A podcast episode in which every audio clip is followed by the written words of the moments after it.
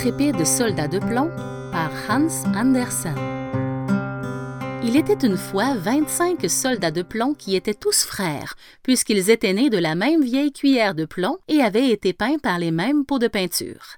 Ils étaient vêtus d'élégants uniformes rouges et noirs et se tenaient au garde à vous, le fusil sur l'épaule. Tous se ressemblaient parfaitement, sauf un, qui n'avait qu'une jambe, car il avait été le dernier dans le moule et il ne restait plus assez de plomb. Malgré cela, il se tenait aussi ferme sur une jambe que les autres sur deux jambes. Il fut offert à un petit garçon pour son anniversaire. Une armée s'écria-t-il, en sortant un à un ses soldats de la boîte pour les aligner à côté de tous ses autres jouets. L'armée se tenait fièrement face à un superbe château de carton devant lequel des signes évoluaient sur une mare faite d'un petit morceau de miroir. Près du château, il y avait une ballerine en papier. Le petit soldat de plomb sur son unique jambe pensa que la danseuse était la plus jolie demoiselle qu'il eût jamais vue. Elle portait une robe de mousseline blanche et un châle bleu fixé sur ses épaules par une paillette étincelante. Elle tendait les bras vers lui, comme si elle voulait le rejoindre, et se tenait sur la pointe d'un seul pied, levant l'autre jambe si haut qu'elle était presque entièrement cachée sur son dos. Pour le soldat de plomb, elle semblait n'avoir qu'une seule jambe, tout comme lui. Ah. Voilà une femme qui me conviendrait, pensait-il. Mais elle est bien trop belle, et elle habite un château au moins. Je n'ai qu'une boîte que je partage avec les autres soldats. Elle est si jolie, je voudrais pouvoir la regarder sans cesse. Le soldat continuait à fixer silencieusement la ballerine, et lorsque les autres soldats reprirent leur place dans la boîte pour dormir, il resta dehors pour continuer à la contempler toute la nuit. Le petit garçon se coucha et la maison devint silencieuse. Alors, au milieu de la nuit, les jouets se mirent à s'amuser tout seuls. Le clown fit le saut périlleux sur la table, les morceaux de craie dessinèrent sur le tableau, les animaux jouèrent à cache-cache et dansèrent au son de la boîte à musique. Les soldats de plomb s'agitèrent car ils voulaient jouer aussi, mais ils ne pouvaient pas ouvrir le couvercle de leur boîte. Seul le soldat et la ballerine ne bougèrent pas. Elle se tenait aussi immobile sur la pointe de son pied que le soldat sur son unique jambe. Il ne la quittait pas des yeux. Le pendule sonna deux heures. Le couvercle d'une boîte rose s'ouvrit et Crac! Un personnage étrange et grimaçant en jaillit. C'était un jouet à ressort, un diable en boîte au crâne chauve. Soldat de plomb! hurla-t-il. Regarde-toi! Le soldat fit semblant de ne pas l'entendre, mais il devint rouge comme son uniforme. Pour qui te prends-tu pour oser contempler notre princesse? Pour un prince? Un héros? Attends jusqu'à demain et tu verras cria le diable en boîte en disparaissant avec un rire menaçant. Le lendemain, lorsque le petit garçon rangea ses soldats pour la bataille, il posa le soldat à une jambe sur l'appui de la fenêtre comme sentinelle.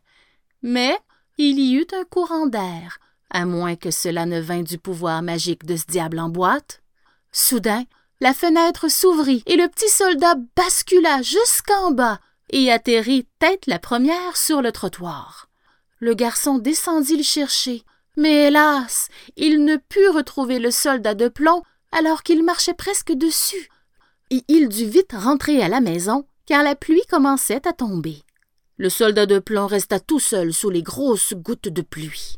Lorsque la pluie cessa, deux enfants passèrent et remarquèrent le soldat. Aussitôt l'un d'eux proposa. Oh. Regarde. Un soldat de plomb. Faisons le naviguer dans le caniveau. On dirait une rivière. Ils firent un bateau en papier, y mirent le soldat et le poussèrent sur la pente. L'eau entraîna aussitôt le bateau à vive allure. Le petit soldat tremblait de peur, mais se tenait toujours aussi droit et regardait devant lui. Et puis l'eau du caniveau coula dans un tuyau et de là dans les égouts avec le bateau. À l'intérieur des égouts puants, tout était sombre.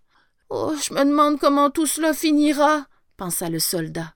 C'est sûrement la faute de ce diable en boîte.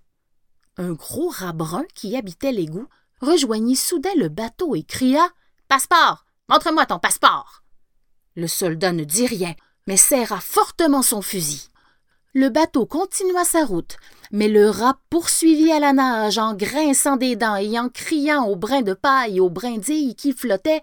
Arrêtez-le. Il n'habite pas notre égout et ne possède pas de passeport. Une brindille retint le bateau en le faisant pencher.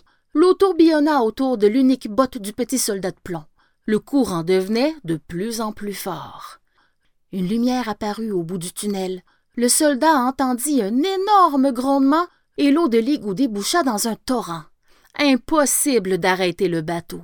Il bascula, le papier se déplia et le petit soldat coula. Il ferma les yeux en pensant à la danseuse. Jamais je ne la reverrai, se disait-il. Si elle savait comme je suis brave, elle pourrait au moins m'aimer pour cela. Au moment où le soldat allait se noyer, un poisson ouvrit la mâchoire et le dévora. Le petit soldat se retrouva dans l'estomac du poisson, qui était encore plus sombre que l'égout.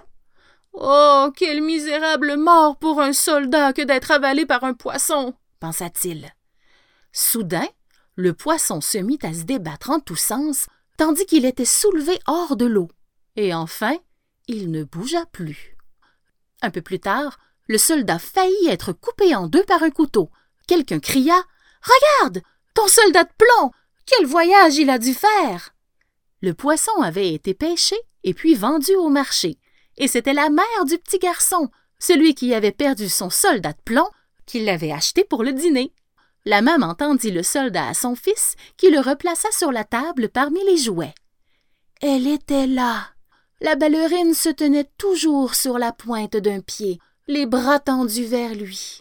Elle était plus tranquille et plus belle que jamais. Il fut si soulagé de la revoir qu'il en aurait pleuré. Il regarda, et elle le regarda, mais ni l'un ni l'autre ne parlèrent. Soudain, le petit garçon saisit le soldat et le jeta au feu, sans raison, ou plutôt sans doute sous l'influence de l'affreux diable en boîte. Le soldat de plomb gisait sans espoir sur le dur charbon rougi. Les flammes léchaient sa peinture rouge et noire. Son fusil se tordit dans sa main et des gouttes de plomb commencèrent à couler. Au travers de la fumée suffocante, il vit le diable en boîte apparaître soudain et grimacer sur son ressort. Mais il voyait aussi la ballerine devant son château, les bras toujours tendus vers lui. Les flammes brûlant son cœur de plomb étaient comme des flammes d'amour. Il la regardait et elle le regardait. Alors, quelqu'un ouvrit la porte du salon et un brusque courant d'air saisit la petite danseuse.